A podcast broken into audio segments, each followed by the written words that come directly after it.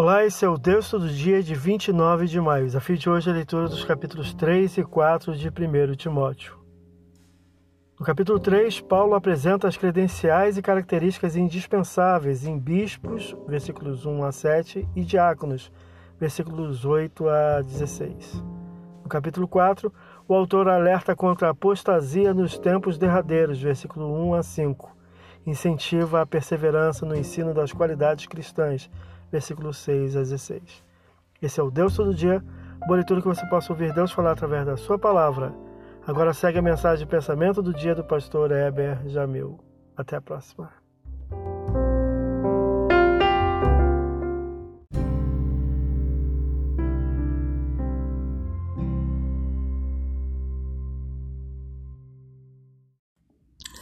Pensamento do dia. Na vida vivemos dias favoráveis e outros contrários. Para termos estabilidade é importante que sigamos a vontade de Deus e assim caminharemos com a aprovação de Deus. É por causa de Jesus que somos aceitos por Deus e andando pelo caminho que é Ele, viveremos a favor de Deus. Pastor Heber Jamil, que Deus te abençoe.